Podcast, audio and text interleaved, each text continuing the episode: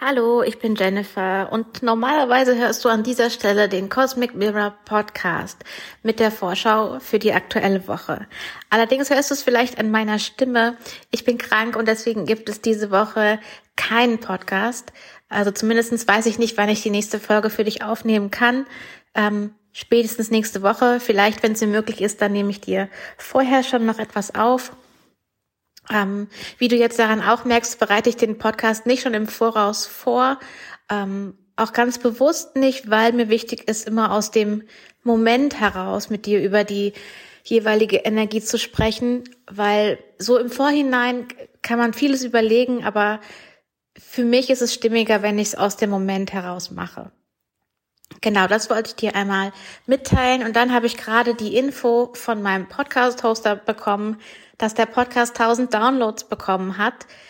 Und dafür möchte ich Danke sagen an alle, die, die regelmäßig den Podcast hören, die ihn fleißig weiterempfehlen, ähm, die mir auch Feedback geben, die immer wieder reinhören. Vielen Dank.